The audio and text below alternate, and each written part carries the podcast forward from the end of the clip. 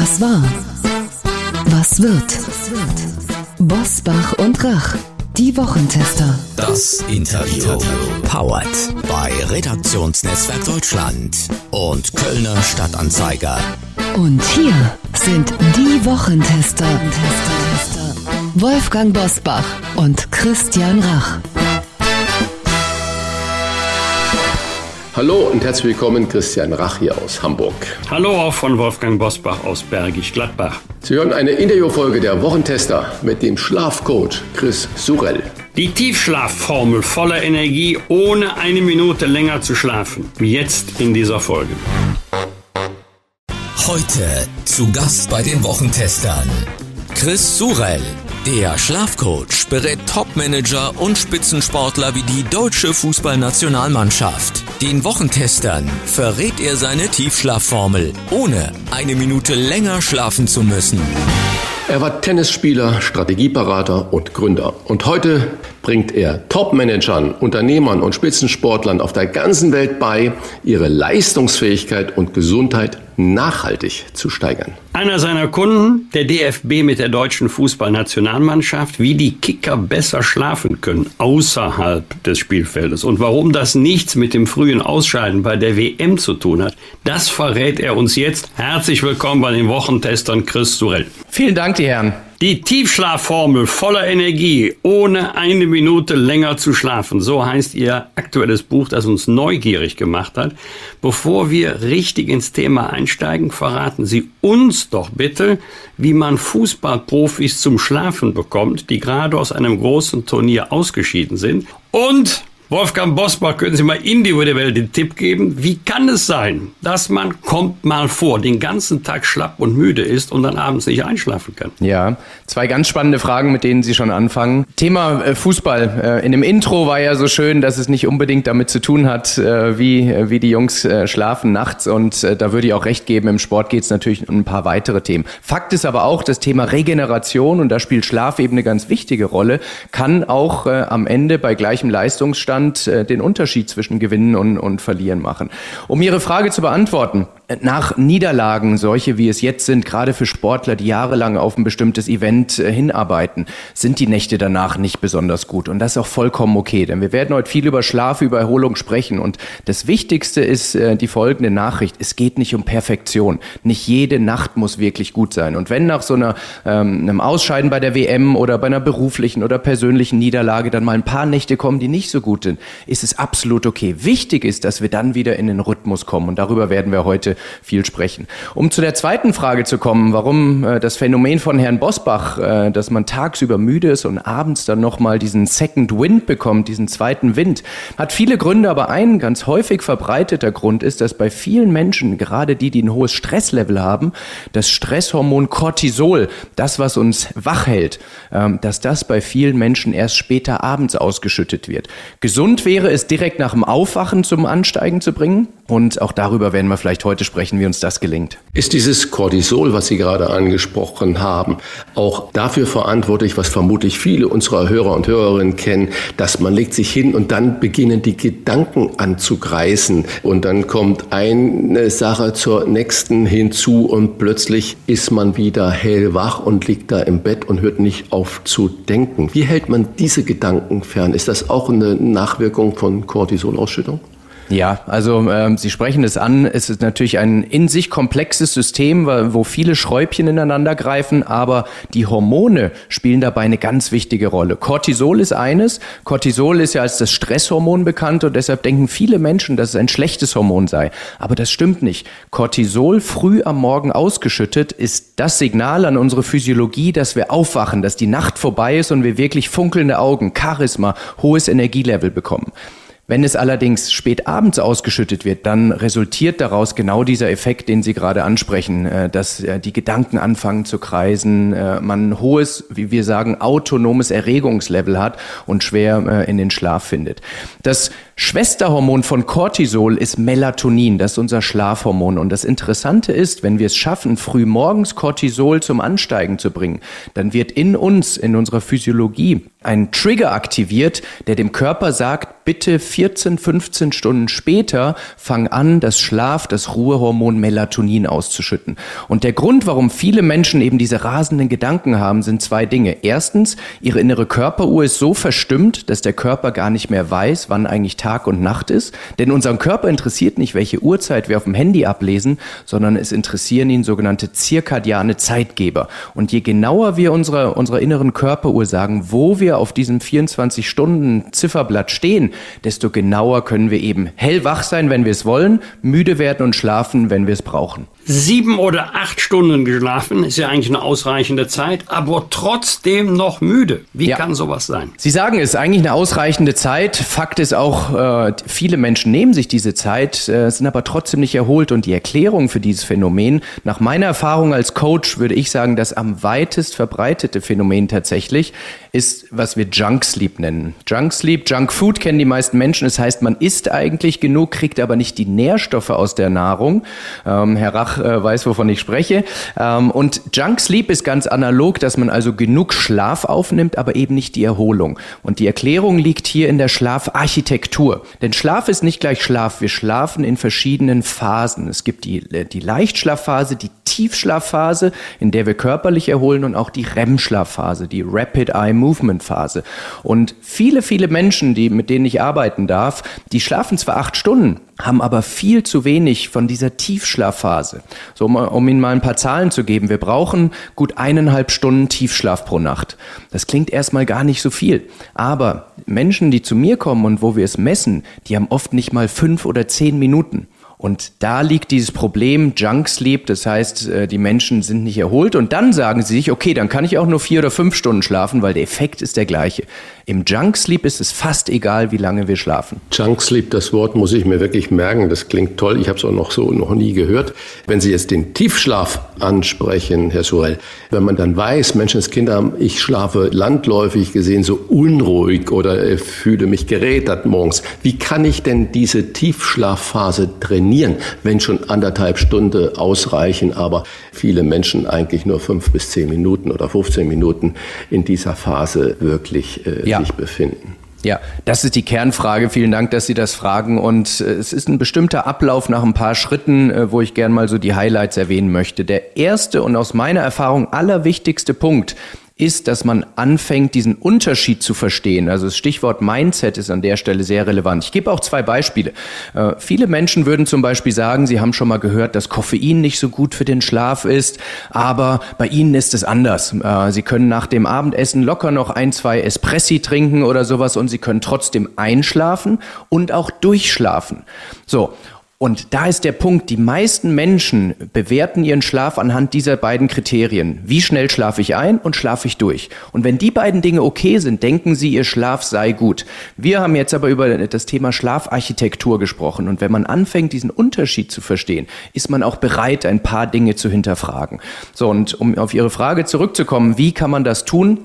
Der erste und wichtigste Schritt ist, sogenannte Tiefschlafkiller oder Roadblocks zu beseitigen.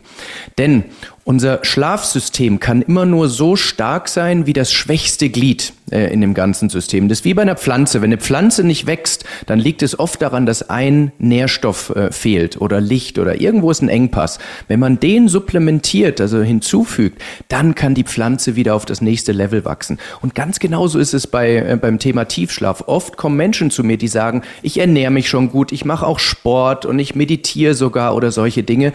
Und dann ist trotzdem irgendwo ein so ein einen Tiefschlafkiller verborgen. Das kann Koffein sein, um ein Beispiel zu bringen. Das kann zu viel Lichtkonsum am Abend sein, was die innere Körperuhr total verwirrt. Das kann zu wenig Licht tagsüber sein. Auch das ein, ein ganz wichtiger Hebel. Also da geht es darum, letztendlich auf Fehlersuche zu gehen. Es gibt so, ich sag mal, 15 bis 20 Klassiker, wo wir schon eine sehr hohe Trefferquote haben. Alkohol ein ganz, äh, ganz wichtiger. Äh, vielleicht können wir da kurz drauf eingehen, denn viele Menschen sagen auch, ja, Alkohol hilft doch beim Entspannen, beim Runterfahren. Ich schlafe sogar schneller ein. Und es stimmt, die sogenannte Einschlaflatenz, also die Zeit, die wir zum Einschlafen brauchen, wird durch Alkohol verkürzt. Aber der Preis, den wir für diesen vermeintlichen Vorteil bezahlen, der ist immens, denn Alkohol, das Nervengift Alkohol, zerstört komplett die Tiefschlaf- und REM-Schlafphasen und damit unsere gesamte Erholung. Was hat es mit den sogenannten 90 Minuten Rhythmen auf sich? Auch das, wie ich finde, sehr spannend. Ähm, wir Menschen haben bestimmte Rhythmen in uns und einer davon äh, ist der zirkadiane Rhythmus, also der Tag-Nacht-Rhythmus. Ein weiterer Rhythmus ist der sogenannte ultradiane Rhythmus. Und das bedeutet äh, den, vor allem nachts, dass wir in diesen 90 Minuten durch diese verschiedenen Schlafphasen laufen. Das heißt, wenn wir einschlafen, kommen wir in eine Leichtschlafphase. Dann geht es runter in die Tiefschlafphase, dann in die REM-Schlafphase und dann wieder entweder ein kurzes Aufwachen oder in den nächsten Zyklus. So, und so ein Zyklus dauert, wenn die Schlafarchitektur intakt in Ordnung ist, circa 90 Minuten. Das heißt, wenn man das mal aufmalt, dann durchlaufen wir alle 90 Minuten diese drei Phasen. Ähm, und ideal ist es, wenn wir immer am Ende von so einem 90-Minuten-Zyklus aufwachen. Viele Menschen fühlen sich morgens beim, nach dem Aufwachen deshalb gerädert, weil ihr Wecker sie aus einer Tiefschlafphase Tiefschlafphase rauszerrt. Deshalb meine Empfehlung, schlaft in, in Vielfachen von diesen 90 Minuten, dann ist die Wahrscheinlichkeit relativ hoch, dass man sich äh, frisch und ausgeruht fühlt. Wenn ich so mich umhöre, dann sagen viele, ach, ich brauche nicht so viel Schlaf, mir reichen fünf Stunden. Oder andere sagt, Menschenskinder, wenn ich nicht zehn Stunden oder neun Stunden habe, dann bin ich nicht mehr mich selber. Äh, wie ja. lange sollte denn ein guter Schlaf dauern? Ist das wirklich individuell verschieden? Hängt das von körperlich körperliche Disposition ab von was. Was gibt es eine Faustregel? Guter Schlaf sind acht Stunden oder ist das individuell? Also, wir müssen zwei Perspektiven unterscheiden. Die wissenschaftlich ideale Antwort, äh, die gebe ich gleich. Und dann aber auch die reale Antwort für Menschen. Und ich bin Coach, ich muss Menschen in ihrer Realität helfen. Deshalb bin ich grundsätzlich kein Freund davon, den Moralzeigefinger zu heben und zu sagen, du musst so lange schlafen, sonst stirbst du früher. Ich überspitze jetzt mal bewusst, weil so sind äh, gerade Wissenschaftler oft in dem Thema unterwegs und verprellen manche Menschen dadurch auch. So. Aus wissenschaftlicher Sicht brauchen wir, um vollständig zu erholen, emotional und körperlich, fünf Zyklen. Sprich, wenn wir eine gute Schlafeffizienz haben, sind das siebeneinhalb bis acht Stunden. Das wäre ideal. Wenn man das aber in seinen Alltag, berufsbedingt, privatbedingt etc. einfach nicht unterbringt, dann ist meine Empfehlung, wir haben gerade über diese Zyklen gesprochen, dass wir 28 bis 30 Zyklen pro Woche hinbekommen. Wir fokussieren immer viel zu sehr auf die eine Nacht. Wichtig ist, dass man den Rhythmus über Dauer hält. Und wenn man auf 28 bis 30 Zyklen kommt, das sind fünf Nächte mit vier Zyklen und dann zwei weitere Nächte, wo man sich noch einen fünften Zyklus genehmigt, dann ist das für viele Menschen ein nachhaltiger Zustand. Ein Punkt noch zu der, der Aussage, die Sie gesagt haben, Herr Rach. Nur weil wir es können, mit vier oder fünf Stunden Schlaf durchzukommen, durch Willenskraft, Disziplin, Stress, ähm, äh, Koffein etc., heißt noch lange nicht, dass es für unseren Körper gesund ist. Denn stellen wir uns mal vor, wir würden einfach 20, 30 Prozent Sauerstoff aus der Luft rausnehmen. Natürlich könnten wir noch irgendwie überleben. Wir würden hyperventilieren, aber alle physiologischen Prozesse und Organe Organe würden deutlich schlechter funktionieren. Und so ähnlich ist es auch mit dem Schlaf. Äh, Entschuldigung, äh, woran erkenne ich oder woran erkennen wir, dass wir schlecht schlafen? Wie gesagt, ich würde ein bisschen unterscheiden zwischen schlecht schlafen, das erkennt man typischerweise daran, dass man eben ein Schlafproblem hat äh, oder nachts häufig wach wird. Aber ob man wirklich ausgeruht ist und wirklich erholsam schläft, das erkennt man an, an, folgendem, an folgender Übung, wenn wir uns einfach morgens, mittags und abends jeweils fragen, wo steht mein Energielevel auf einer Skala von 1 bis 10? Wo 1, ich komme kaum aus dem Bett, 10, ich könnte Bäume ausreißen ist und die 7 nicht erlaubt ist. Die 7 nehmen wir aus der Skala immer raus, weil das das, was die meisten Menschen auswählen würden. Ähm, und wenn man sich da entscheiden muss, wenn man bei 8 bis 10 ist, dann ist die Wahrscheinlichkeit, und zwar über den Tag durchgehend, dann ist die Wahrscheinlichkeit relativ hoch, dass wir auch nachts sehr gut erholen. Wenn wir typischerweise eher irgendwo zwischen 6 und 1 sind, dann ähm, ist die Hypothese da, dass man an der nächtlichen Erholung Optimierungsbedarf hat. Wolfgang Bosbach hat ja gerade gesagt, und Sie haben es beantwortet, woran erkenne ich denn, dass ich schlecht schlafe? Bringt natürlich zwangsläufig die Frage mit, woran erkenne ich, dass ich gut schlafe? Oder was kann ich tun, um gut zu schlafen, wenn ich äh, mir die Welt gerade so anschaue, voller Katastrophen und Krieg ja. und schlechte Nachrichten. Und da wird die Demokratie gefährdet und da ist das.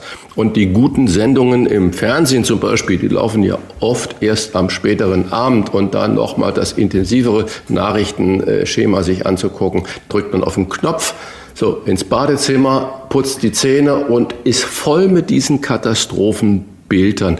Und dann wundert man sich, dass man nicht schlafen kann. Also umgekehrt herum gefragt, was kann ich denn tun für einen guten Schlaf? Muss ich abends ab 8 Uhr keine Tagesschau, kein Heute-Journal mehr gucken? Ja, ein ganz wichtiger Punkt, den Sie ansprechen. Und ich möchte keine Muss äh, formulieren, aber wir, wir, können über Denkansätze äh, sprechen.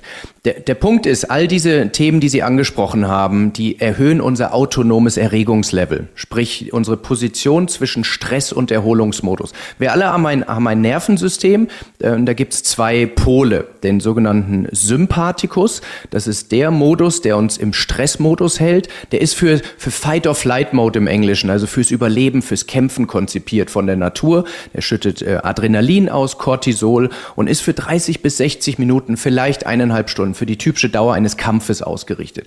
Und dann gibt es den Erholungsmodus, den Parasympathikus. Der ist dafür da, zur Ruhe zu kommen und den brauchen wir auch dringend, um in den Tiefschlaf zu kommen.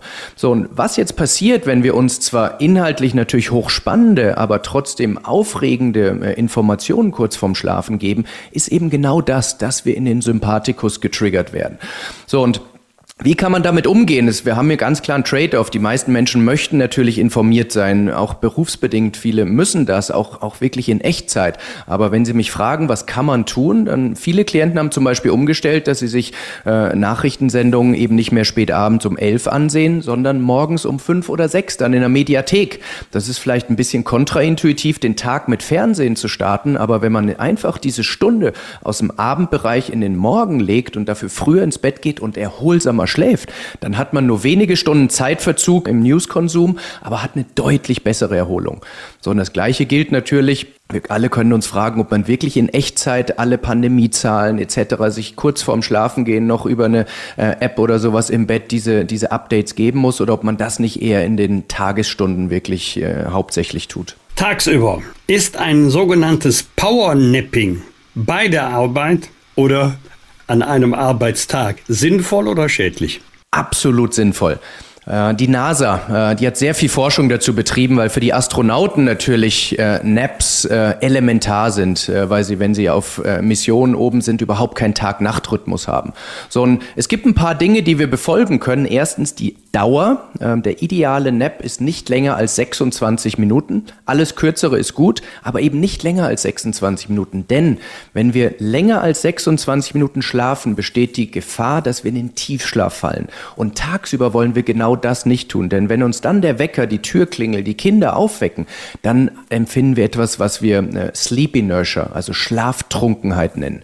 Und das ist auch der Grund, warum viele Erwachsene, vielleicht auch Menschen, die hier zuhören, sagen, nee, Mittagsschlaf ist nichts für mich, ich fühle mich danach noch müder. Das ist, weil wir aus der falschen Schlafphase aufgeweckt wurden. Wenn wir aber maximal 26 Minuten schlafen, wird in unserem Gehirn ein, ein Molekül abgebaut, was wir Adenosin nennen. Das definiert den Schlafdruck und dadurch fühlen wir uns für die zweite Tageshälfte kognitiv und körperlich sehr, sehr viel frischer und fitter. Und das Zweite, was wir beachten sollten, ist nicht zu spät am Tag das tun. Denn wenn wir zum Beispiel spät, am, am späten Nachmittag abends noch einen Mittagsschlaf haben, dann fehlt uns dieser gesunde Schlafdruck, um dann abends äh, in relativ überschaubarer Zeit einzuschlafen. Die schlimmste Ausprägung so eines zu späten Mittagsschlafs wäre, abends vom Fernseher auf der Couch einzuschlafen. Das kennen vielleicht viele, man wird dann wach von einem lauten Geräusch im Fernseher, ist dann auf einmal mal hellwach und kann nicht mehr einschlafen. Also idealerweise sieben Stunden vorm Abends ins Bett gehen, den Mittagsschlaf abgeschlossen haben und dann ist eine wunderbare Ergänzung äh, zu allem, was wir hier besprechen. Jetzt verstehe ich natürlich auch vieles. Helmut Kohl hat äh, mal in seinen Memoiren gesagt, ihm hat, äh, haben dann 20 Minuten Schlaf am Nachmittag geholfen. Er konnte, wenn er mit dem Auto von A nach B gefahren äh, wurde, äh, da sich hinten reinsetzen und die Augen zumachen, war weg oder im Zug genauso. Dasselbe sagte Angela Merkel Merkel auch von Kleiner sich. Zwischenruf von mir. Ich bin mal mit Helmut Kohl mit dem Hubschrauber geflogen und da ist es ja mhm. wirklich laut. Mhm. Also ich würde sagen, zehn Sekunden nach dem Anschnallen hat er tief und fest geschlafen. Nur ein paar ja. Minuten, aber er war weg. Das hat mich total beeindruckt. Ich hätte kein Auge zugetan. Ja, und, und, und Angela Merkel sagte das auch immer von sich. Deswegen kam sie auch mit vier, fünf Stunden Schlaf am Abend, in der Nacht aus. Im Zuge dessen, was Sie gerade so wunderbar erklärt haben, Herr Surel, meine Mutter hat vier Kinder großgezogen und nachmittags sich aufs Sofa, ins, nicht ins Bett, sondern aufs Sofa im Wohnzimmer gelegt und 20 Minuten, das war ihre 20 Minuten und danach war sie topfit. Jetzt komme ich natürlich von der Hausfrau, die, die Mutter, die vier Kinder erzogen hat, große Politik, Manager. Sie arbeiten ja mit Topmanagern, Unternehmern und, und Sportlern zusammen. Sie haben ihr Buch aber, jedenfalls habe ich so verstanden, auch für die Krankenschwester im Schichtdienst geschrieben. Haben denn all dieselben, ob der Top-Manager, der Politiker, wie gerade beschrieben, oder meine Frau Mutter, Gott hab sie selig, dieselben Schlafprobleme oder unterscheiden die sich voneinander? Sind die Schlafprobleme, was zum Beispiel der Mensch, der im Schichtdienst arbeitet oder die Kinder, vier Kinder zu Hause großzieht, sind das andere Schlafprobleme als die eines Top-Politikers, Politikerin oder Managers und so weiter? Ja, also da gibt es lifestyle-bedingte Unterschiede, die aber im Ergebnis sich sehr ähnlich auswirken, äh, kann man sagen. am Ende mündet es typischerweise darin, dass, dass die Menschen nicht mehr abschalten können. Sprich, diesen Wechsel von dem Sympathikus Sympathikus, dem Stressmodus, in den Parasympathikus hinbekommen. Welche Gründe das hat, warum das äh, so ist, äh, ist eben berufsbedingt, äh, lifestyle-bedingt. Sie haben jetzt ein Stichwort genannt, was ich nochmal aufgreifen möchte, Schichtdienst. Ähm, denn ich glaube, wir können allen Menschen, die im Schichtdienst typischerweise in sozialen oder gesellschaftlichen Berufen arbeiten, sehr, sehr dankbar sein, dass sie ihre Gesundheit dafür auch gefährden und opfern, muss man ganz klar sagen, dass wir ein, ein funktionierendes System hier haben. Ob das im Pflegebereich, im Krankenbereich, Bereich Polizei, Feuerwehr etc. ist. Von daher, da gebührt, glaube ich, ein großer Dank. Fakt ist aber auch, Schichtarbeit ist die größte Gefährdung für unsere Gesundheit, wenn wir über Erholung sprechen, die wir unserem Körper geben können. Denn es löst immer etwas aus, was wir Social Jetlag nennen. Einen Reisejetlag kennen wir alle, wir reisen in eine andere Zeitzone und fühlen uns schlecht. Das gleiche passiert aber auch, wenn wir ohne in ein Flugzeug zu steigen, unserer inneren Körperuhr einfach sehr, sehr verwirrende Signale geben. Und das passiert, wenn man zum Beispiel statt nachts im Bett zu liegen und Dunkelheit äh, zu genießen, eben arbeitsbedingt sehr viel Licht in seine Augen bekommt. Dann denkt der Körper tatsächlich, er sei in einer anderen Zeitzone. Und gerade stark wechselnde Schichten. In vielen Berufen ist ja so, dass alle drei Tage eine Wechselschicht ist. Das ist die allergrößte Belastung. Heißt nicht, dass man sich damit abfinden muss. Es gibt Strategien, um diesen Effekt abzufedern. Ganz weg kriegt man ihn aber nie. Kann man Schlaf eigentlich, wie es so schön heißt, nachholen? Ist eine spannende Diskussion und Fakt ist nein. Äh, Sie hatten vorhin Angela Merkel angesprochen. Sie hat ja den sogenannten Kamelschlaf äh, schon fast legendär gemacht, wo sie sagte, sie schläft vor, vor äh, bestimmten Geschäftsreisen etc. Weder Vorschlafen noch Nachschlafen funktioniert. Wir dürfen das nicht damit verwechseln und ich möchte auch noch mal kurz auf Ihre Anekdoten zu Kohle etc. kommen. So ein kurzer Mittagsschlaf, der substituiert keine Nacht, in der man vier statt sieben Stunden schläft. Was er tun kann, ist, dass er kurzzeitig eben uns frischer fühlen lässt. Aber ob man nachts fünf Zyklen schläft, äh, ohne Mittagsschlaf oder nur zwei, drei Zyklen plus ein kurzer Mittagsschlaf, über drei, vier Jahrzehnte gesehen, ist die Person, die nachts fünf Zyklen hat, ganz eindeutig im Vorteil. Deshalb Nachschlafen funktioniert äh, dahingehend äh, eben nicht, dass man verglichen mit jemandem, der in der gleichen Zeit mehr geschlafen hat, kann man nicht aufholen. Aber viel wichtiger ist, wenn man mal eine schlechte Nacht oder eine kurze Nacht hatte, trotzdem im Rhythmus zu bleiben. Das heißt, zur gleichen Zeit ins Bett zu gehen, wenn möglich, und auch zur gleichen Zeit aufzustehen. Denn Schlafrhythmusprobleme entstehen immer dann, wenn man eine schlechte Nacht hatte, in der Folgenacht etwas anders tun möchte und dadurch die innere Körperuhr eben in Verwirrung gerät. Wir haben gerade schon über Schichtdienst und die Gefahren gesprochen. Ich mache mal ein bildliches ja. Beispiel. Wenn ich mein Konto angucke bei der Bank, und es ist im Plus und dann sind da 10.000 äh, Euro oder 100.000 Euro auf dem Konto im Plus und ich dann fühle ich mich gut und dann ist es wunderbar. Und wenn ich dann äh, mich permanent im Dispo-Kredit befinde, äh, dann äh, fängt das an zu stressen und wenn ich über den Kontokorrentkredit hinausgehe, dann ist es natürlich ein Oberstress. Und wenn ich das jetzt vergleiche mit dem Schichtdienst, wie Sie es ja gerade uns aufgezeigt haben, wie gefährlich ist es denn wirklich, nie so richtig gut schlafen zu können, wenn ich permanent äh, den Kontokorrentkredit überziehe? Also ich, ich möchte mal einfach so ein paar äh, Fakten geben, was zum Beispiel im Tiefschlaf passiert und wenn man den eben nie hat, was dann für, für Folgen sind. Das eine ist, es gibt so ein paar Prozesse, die passieren nur im Tiefschlaf. Punkt eins, ein, ein Hormon, was wir menschliches Wachstumshormon, HGH nennen. Das wird nur im Tiefschlaf ausgeschüttet. Nicht, wenn wir jetzt wach sind, auch nicht im REM-Schlaf, im Tiefschlaf. Das repariert Zellen, äh, das ähm, regeneriert den Körper. Das heißt, ich glaube, wir alle kennen Menschen, die wenig schlafen und deutlich, deutlich älter aussehen, als sie eigentlich sind. Daran sieht man Effekte von zu wenig Tiefschlaf. Das zweite ist, unser Immunsystem schaltet wirklich in den allerhöchsten Gang in diesem Tiefschlaf. Das heißt, unser, wenn unser Immunsystem chronisch geschwächt ist, hat es viel weniger, das Waffenarsenal ist viel schwächer, um gegen Vorstufen von diversen Volkskrankheiten, äh, die wir beobachten können, eben zu haben. Auch da gibt es mittlerweile sehr klare wissenschaftliche Zusammenhänge zwischen Schlafmangel, vor allem Tiefschlafmangel. Wie gesagt, es gibt Menschen, die schlafen sieben Stunden, trotzdem kein Tiefschlaf und eben diesem, dem Risiko für verschiedenste Krankheiten, inklusive auch neurodegenerativen Krankheiten wie Demenz, Alzheimer etc. Denn unser Gehirn entgiftet auch im Tiefschlaf. Gibt spannende Prozesse, die jetzt wahrscheinlich ein bisschen zu weit gehen, aber wenn man auf all diese Dinge über Jahre und Jahrzehnte verzichtet, dann zahlen wir dafür einen Preis. Wie beim Rauchen. Jeder führt Helmut Schmidt an und sagt, er ist auch über 90 geworden. Es gibt immer Ausnahmen, aber es geht ja wirklich um Statistiken. Und nur weil man sein Leben mit Willenskraft, mit Leidenschaft, mit Disziplin, mit vier Stunden Schlaf lebt, heißt noch lange nicht, äh, dass, es, dass wir dafür keinen Preis zahlen. Und ein Punkt noch, der hier auch vielleicht für Menschen wichtig ist, die ein ambitioniertes Leben führen. Das eine ist, was in 20, 30 Jahren mit der Gesundheit passiert. Das andere ist aber, wie wir am nächsten Tag kognitiv funktionieren. Und wenn wir uns, Herr Bosbach, Sie kennen den politischen Betrieb wie kein anderer, ähm, wie viele Entscheidungen, die die Republik betreffen, sind in Nachtschichten bis fünf, sechs Uhr morgens getroffen worden. Wir wissen sehr genau, dass Menschen mit so viel Wachzeit die kognitiven Fähigkeiten von einem betrunkenen Menschen haben, der irgendwo zwischen 0,5 und 1,5 Promille ist. In wenig Betrieben würde man alkoholisierte Arbeit befürworten, aber Arbeiten unter Schlafmangel wird äh, sehr stark hingenommen. Natürlich haben die Zeitpläne etc. Es gibt immer externe Faktoren. Wir müssen uns nur klar werden, was wir da tun.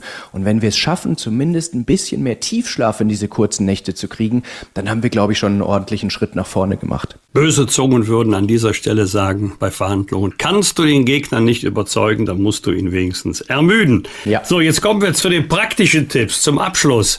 Ihre drei wichtigsten Tipps und von mir noch ergänzt, was hat es eigentlich mit dem berühmten Schäfchenzählen auf sich? Nutzt das wirklich was? Ich wohne hier auf dem Land. Funktioniert das nur bei Schafen oder auch bei Kühen und, und bei Pferden? Was ist so Ihre Tiefschlafformel? Der allerwichtigste Weg mit Abstand und jeder, der glaubt, er ist nicht bei zehn Energiepunkten am Tag, folgender Tipp. So früh wie möglich nach dem Aufstehen, idealerweise in der ersten Stunde, so viel Licht wie möglich in die Augen kriegen. Idealerweise Sonnenlicht, wenn das nicht möglich ist, so viel künstliches Licht wie möglich. Warum?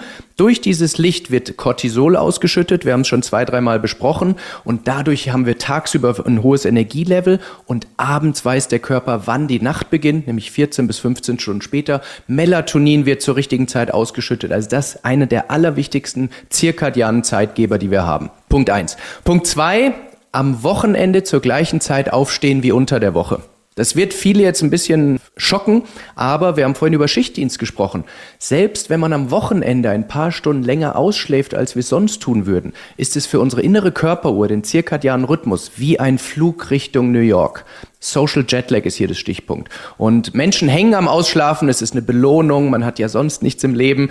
So, aber wenn man das mal probiert, ich sehe es bei meinen KlientInnen immer wieder, wenn man zur gleichen Zeit aufsteht jeden Tag, dann ist es ein Riesenschritt zum weniger roten und mehr funkelnden Augen. Wir bedanken uns für diese wirkliche Lebenshilfe, die Sie, liebe Wochentester-Hörerinnen und Hörer, selbstverständlich vertiefen können, und zwar mit dem aktuellen Buch von Chris Surrell, die Tiefschlafformel. Heißt, das ist gut, investierte Lesezeit für einen wirklich erholsamen Schlaf. Wir bedanken uns für das Gespräch. Danke, Herr Bosbach. Danke, Herr Rach. Bis bald. Danke, Herr Surrell. Ciao. Und ich sage noch, kein Blaulicht im Schlafzimmer. Sehr wichtiger Punkt.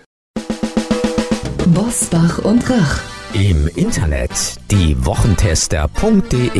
Das waren die Wochentester, das Interview mit Unterstützung vom Kölner Stadtanzeiger und dem Redaktionsnetzwerk Deutschland. Wenn Sie Kritik, Lob oder einfach nur eine Anregung für unseren Podcast haben, schreiben Sie uns auf unserer Internet- und auf unserer Facebook-Seite. Fragen gerne per Mail an kontakt@diewochentester.de und wenn Sie uns auf einer der Podcast-Plattformen abonnieren und liken, dann freuen wir uns ganz besonders. Hören Sie doch mal rein in unsere neue Kompaktausgabe der Wochentester bereits am Donnerstagabend ab 22 Uhr. Die neue reguläre Folge hören Sie dann am Freitag ab 7 Uhr. Danke für Ihre Zeit. Was war? Was wird? Wolfgang Bosbach und Christian Rach sind die Wochentester. Ein Maßgenau Podcast. Powered bei Redaktionsnetzwerk Deutschland und Kölner Stadtanzeiger.